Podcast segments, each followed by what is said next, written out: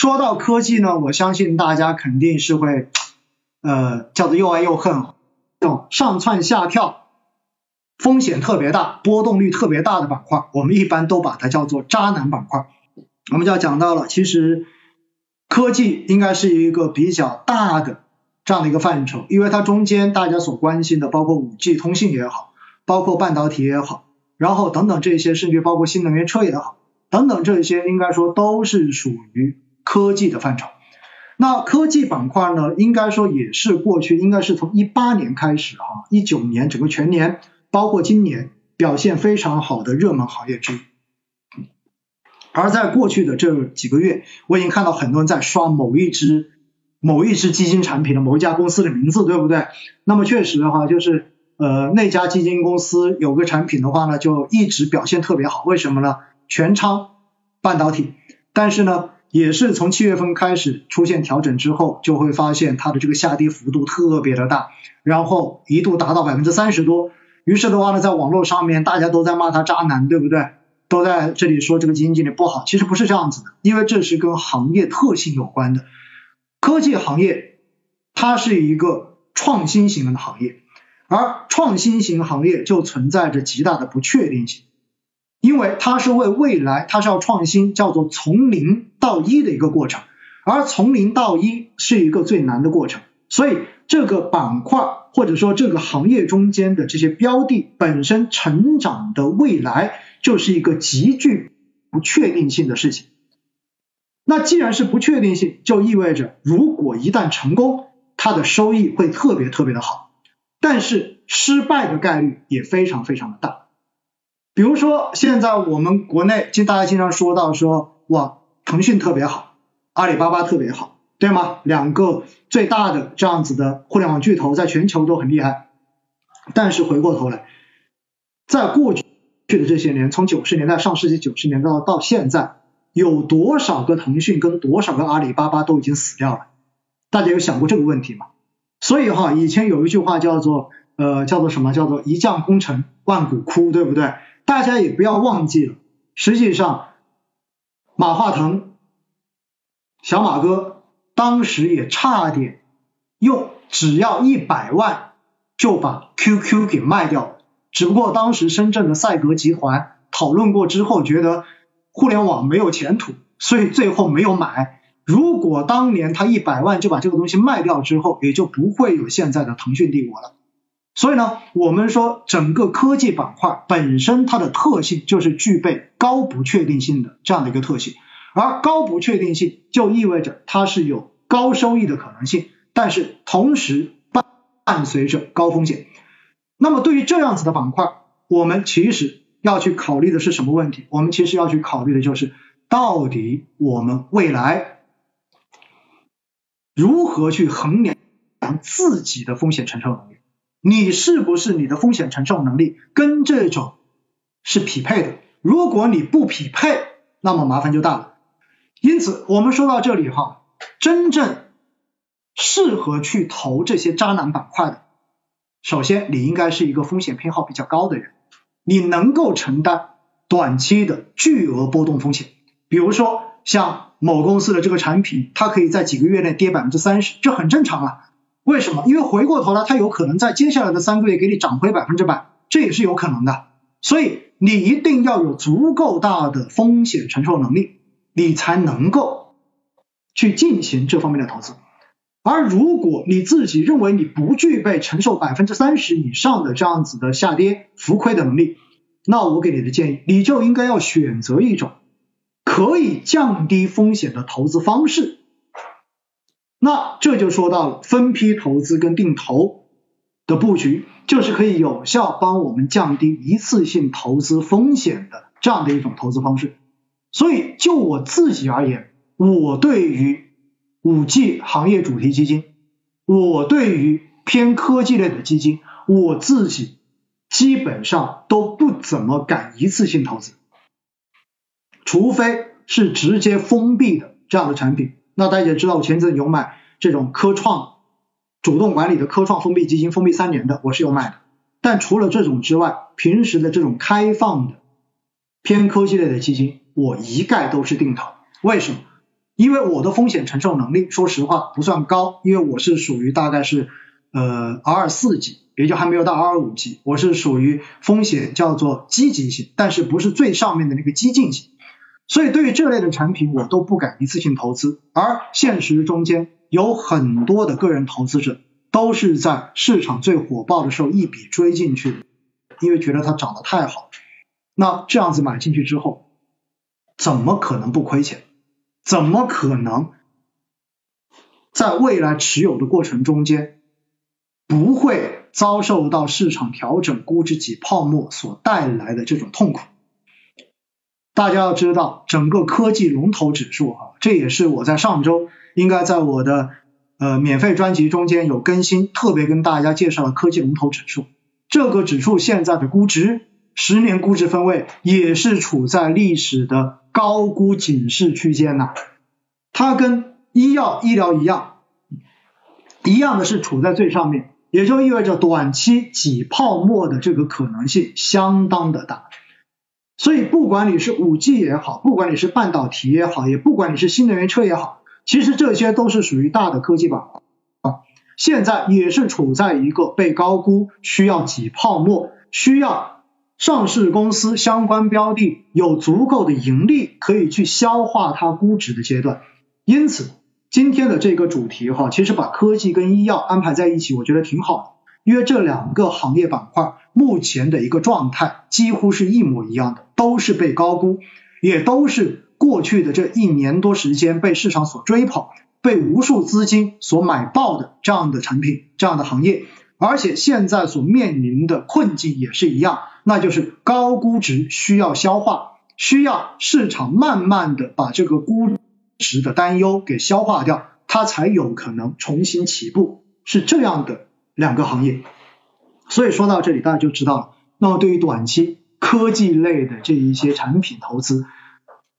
潜台词也是大家要注意风险，不要赌着它短期就会有很好的表现，这种可能性几乎是没有的。因为不管是医药也好，还是属于科技也好，本质上面他们都更多的属于成长板块，而成长板块对于有一个东西是极其敏感的，这个东西就是流动性。流动性越宽松，相当于央妈往市场里面投入了更多的钱，那么这个时候大家手里的钱多了，自然就对于未来更有期望，或者说对于未来更宽容。为什么？反正钱。空着也是空着，那我现在要投一个东西，我就听你讲故事。你只要故事讲的我相信了，那我就愿意去投。哪哪怕现在我看不到，我也会认为你未来跟我讲的这个故事是非常美好的，我愿意去等待。所以一般流动性越宽松，成长板块的表现都会比较相比价值板块要表现的更好一些。这也是为什么今年的上半年。实际上，整个成长板块，不管是科技也好，还是医疗也好，都有比较好表现的一个背后的原因。但是大家也知道，因为我们的经济在复苏，因为我们现在经济复苏的过程中间，央妈发现有很多释放出来救经济的流动性，全部都违规进入了房地产市场或者进入了资本市场，而导致央妈从五月份开始。逐渐的边际的收紧了流动性，所以大家现在对于流动性的预期完全不像上半年认为市场会无限制的宽松下去，甚至于大家应该有听到一些弦外之音，那么就是在过去的这几天，高层频繁的表态，包括前央行行长周小川也在表态提示说，明年一季度很有可能经济复苏大局之下，刺激政策。会有明确的这样的退出的可能性，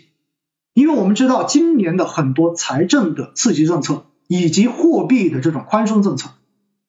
之所以宽松，之所以超常规，都是为了去对冲疫情对整个实体经济所带来的负面冲击。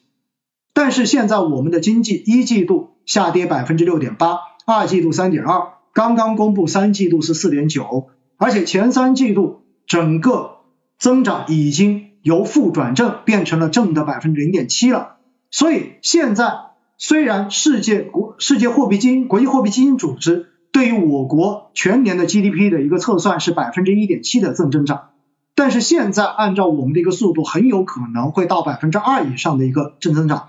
那么在这样子的一个复苏成定局的情况之下，尽快的把超常规的货币跟财政的刺激政策把它给收回去，避免这些多发出来的钱给后面的经济造成更多的负面影响。所以现在对于政策的退出，应该说市场已经慢慢的有了越来越强的预期。如果有了这种退出的预期，意味着大家对于未来市场上流通的钱变少，就有了更多的预期。如果大家对于未来的这一个流动性预期会变得更紧一些，那么相对而言，就意味着能够有更多新的钱进入资本市场的这个预期会慢慢的降得更低。而正像前面跟大家讲到的一样，如果估值要能继续往上推，意味着必须要有足够多的新钱可以进入市场来进行买买买，才能够把价格持续的往上推。如果没有足够多的新钱进到市场，那么就意味着这个时候更多的是属于存量资金的博弈，而存量资金的博弈意味着什么？意味着这些钱在市场中间，它不可能停在一直被高估的板块里面。为什么？因为涨不动了。当高估的板块涨不动的时候，存量资金最顺理成章的考虑就是我要在市场中间找到更便宜的。投资标的，那便宜以什么来区分？以估值来区分。所以在这样的情况之下，整个市场的风格的轮换、行业的轮动就会成为一个大概率的事件。